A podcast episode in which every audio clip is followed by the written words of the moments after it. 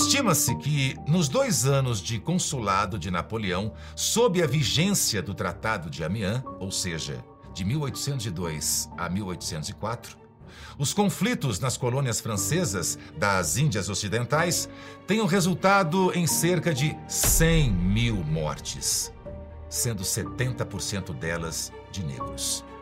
Mas a exibição definitiva de quão letal sua ambição podia ser só aconteceria após Napoleão galgar o poder máximo que sua habilidade política e sua obsessão por glória poderiam lhe reservar.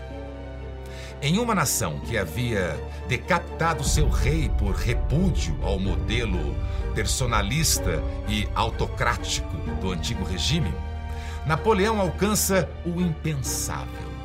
Em 2 de dezembro de 1804, na Catedral de Notre-Dame, foi coroado Napoleão I, imperador da França.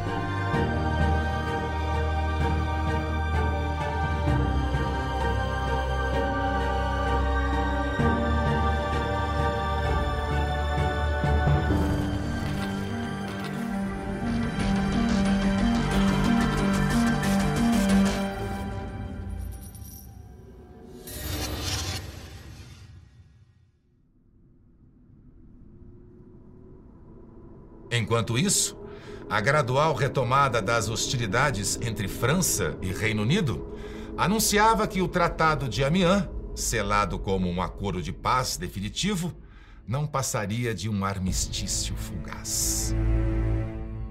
A quebra do acordo escala para a conjuntura irreversível de guerra quando, em 1805, uma nova coalizão trama uma série de ofensivas sincronizadas contra a França.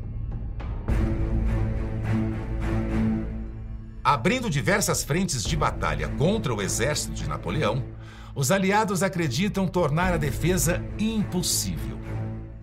Pelo norte, atacariam forças britânicas reforçadas por tropas suecas e russas. Pelo nordeste, forças austríacas e russas. Pelo sudeste, o Império Austríaco invadiria a França através da Itália. E uma combinação de forças britânicas e russas subiria até a França a partir de Malta. Mas a grandiosidade do plano só se provaria uma oportunidade para a ostentação de força daquela que se consolidaria como a mais poderosa máquina de batalha da Europa o exército imperial francês sob o comando de Napoleão, conhecido como La Grande Armée. Em uma das mais inspiradas obras de seu brilhantismo como estrategista militar, Napoleão frustra os planos dos inimigos, obtendo uma das mais triunfantes vitórias de sua vida, em 1805 na Batalha de Austerlitz.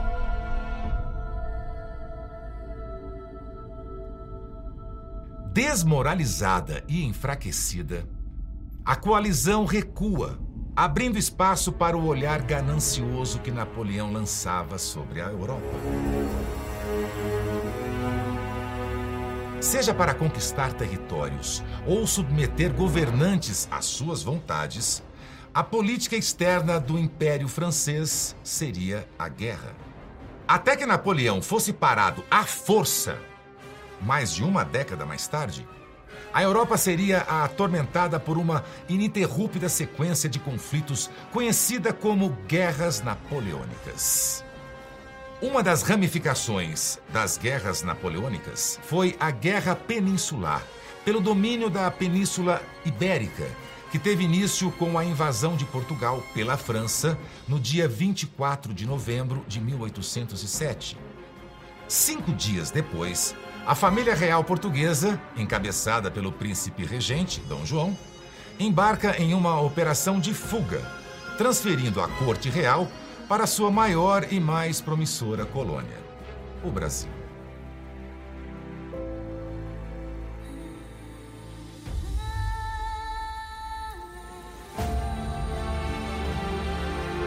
Para entender as profundas implicações para o Brasil da vinda da família real portuguesa, Assista à mais completa série documental produzida pela Brasil Paralelo sobre a minha e a sua história. Brasil, a última cruzada. Disponível na nossa plataforma de assinantes.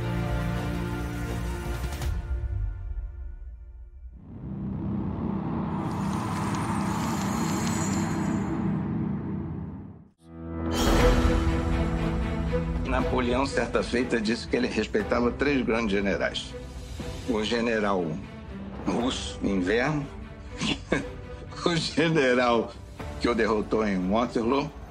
E ainda o príncipe regente português, que ainda remata, foi o único que me enganou. Quando Dom João VI sai de Portugal e vem para o Brasil, ele tornou Portugal inconquistável, mesmo que fisicamente ocupado. Se lembra um pouco o jogo de xadrez, em que se você não tomou rei, você não levou a partida, né? E isso é um aspecto interessante, estrategicamente falando.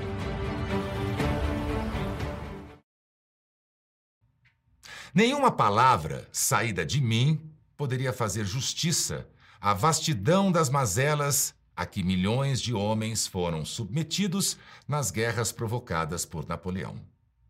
Mas talvez o testemunho de um sobrevivente possa traçar o esboço da experiência real. No livro de memórias de Benjamin Harris, um fuzileiro que serviu no exército britânico durante a Guerra Peninsular, ele escreve: abre aspas. Permita-me prestar testemunho da coragem e resistência daquele exército, colocado sob provações e dificuldades tais que poucos exércitos, em qualquer época, creio eu, suportaram.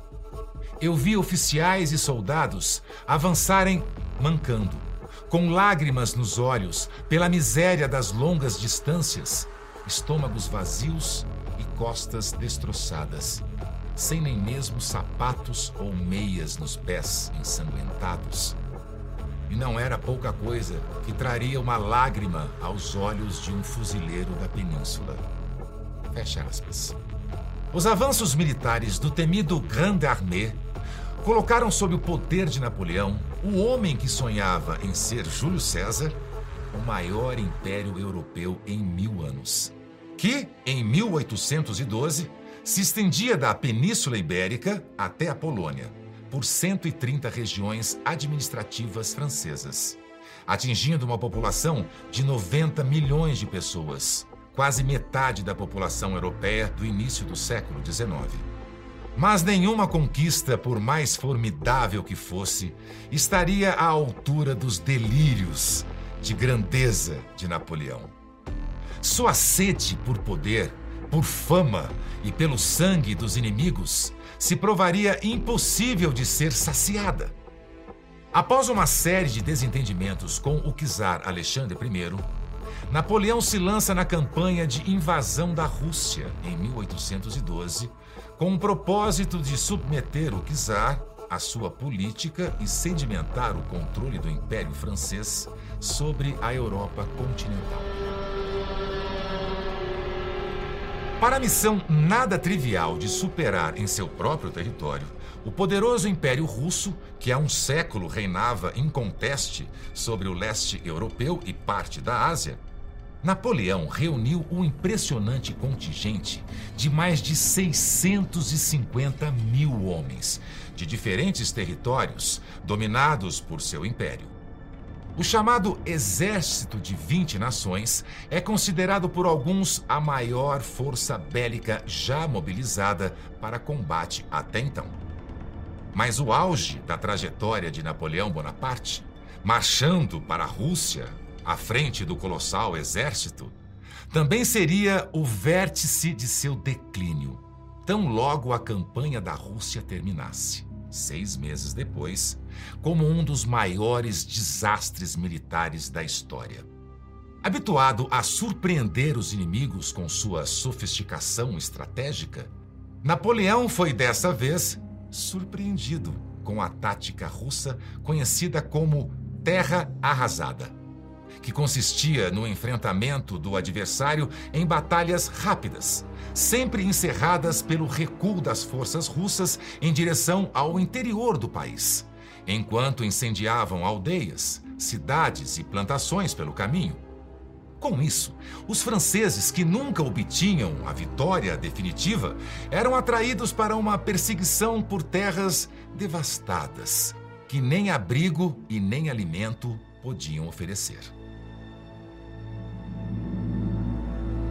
Depois de meses e mais de mil quilômetros percorridos, Napoleão chega a uma Moscou já evacuada e seus homens abalados pela falta de suprimentos e pelo frio do inverno russo, que chegava a 40 graus negativos. Em nada lembra o imponente exército do início da campanha. Estivesse ou não ciente disso, a estratégia russa derrotaria Napoleão com um ataque concentrado à sua maior fraqueza: a ganância. Incapaz de desistir da invasão a tempo de preservar seu exército, o imperador avançava para a vitória certa que nunca veio, afundando-se cada vez mais na armadilha.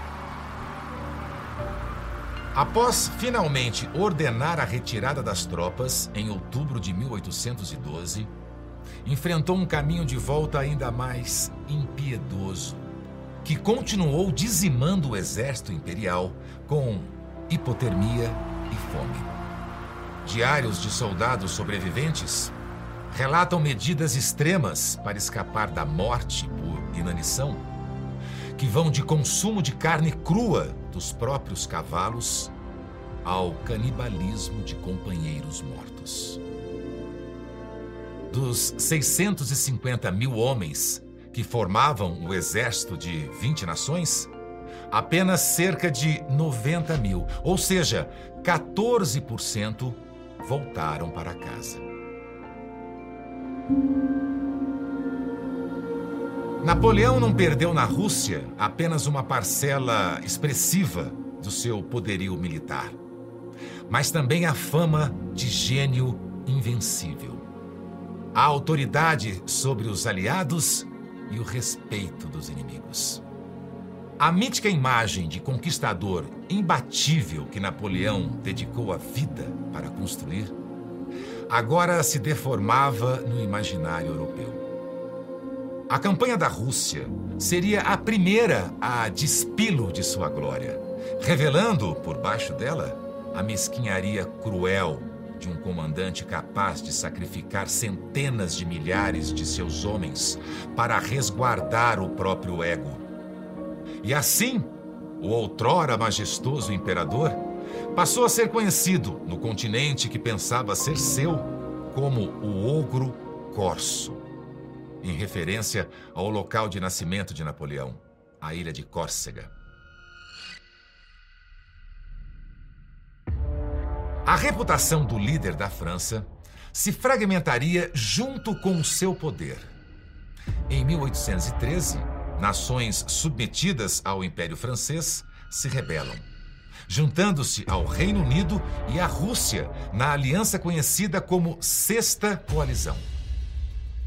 Em abril de 1814, cercado por forças do Reino Unido, Rússia, Prússia e Áustria, o imperador francês é finalmente forçado à renúncia e ao exílio na ilha mediterrânea de Elba.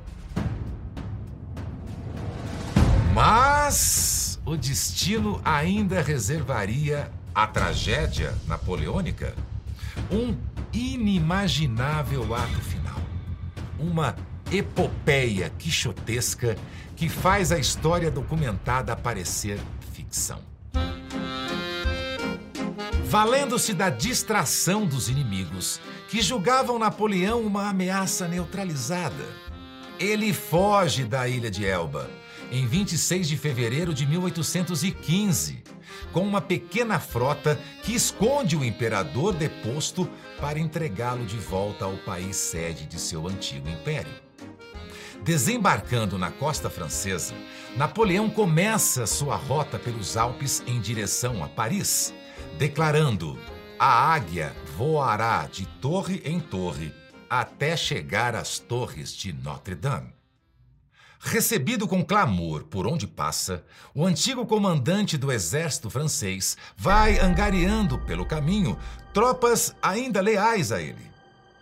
Quando se depara com soldados dispostos a prendê-lo, posta-se na frente deles, rasga o casaco, expondo o peito e lança o desafio: Aqui estou eu! Matem seu imperador, se assim quiserem. Mas ninguém se atreve a obstruir a marcha de Napoleão Bonaparte de volta à capital francesa, alcançada por ele em 20 de março de 1815, o dia que marca o retorno do imperador Napoleão I ao trono da França. No período que ficou conhecido como Governo de 100 Dias, Napoleão reorganizou suas tropas e enfureceu as potências europeias não mais dispostas a tolerar os arbítrios do imperador francês. Assim é formada a sétima coalizão, com um propósito peculiar, poucas vezes visto na história, de combater não uma nação, mas um homem.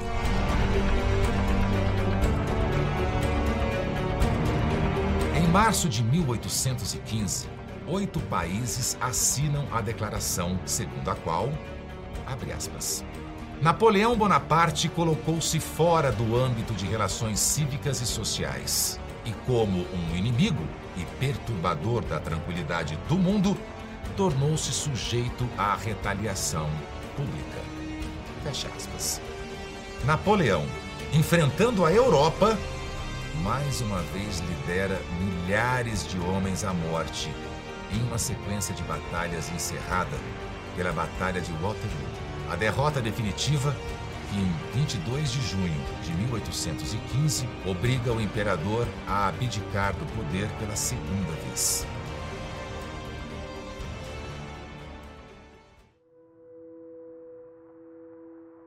Napoleão agora é enviado para o exílio na remota ilha de Santa Helena no Atlântico Sul, a 2.500 quilômetros da costa de Angola, onde permanece até sua morte em 1821, aos 51 anos. Estima-se que as guerras napoleônicas, estendidas de 1803 a 1815, tenham provocado cerca de 7 milhões de mortes em um mundo habitado por não mais que um bilhão de pessoas. Atualizando para as proporções da população mundial de hoje, é como se Napoleão, com sua irrefreável obsessão por glória, tivesse sido responsável pela morte de 28 milhões de pessoas. Napoleão Bonaparte, um dos homens que com maior contundência imprimiram sua passagem pelo mundo, deixou um legado controverso como escreveu o jornalista e historiador britânico Sir Max Hastings. Abre aspas. Continua sendo ferozmente contestado se Bonaparte foi um déspota esclarecido que estabeleceu as bases da Europa moderna ou se foi, em vez disso, um megalomaníaco que causou mais desgraça que qualquer homem antes da chegada de Hitler. Fecha aspas. Compartilhe esse vídeo para que mais pessoas possam conhecer o lado sombrio de Napoleão Bonaparte. E para aqueles que acham que os seus segredos estão enterrados em segurança, nas covas perdidas da história, tenham cuidado. Pois existem três coisas que não podem ser escondidas por muito tempo: o Sol, a Lua e as faces ocultas que eu vou revelar.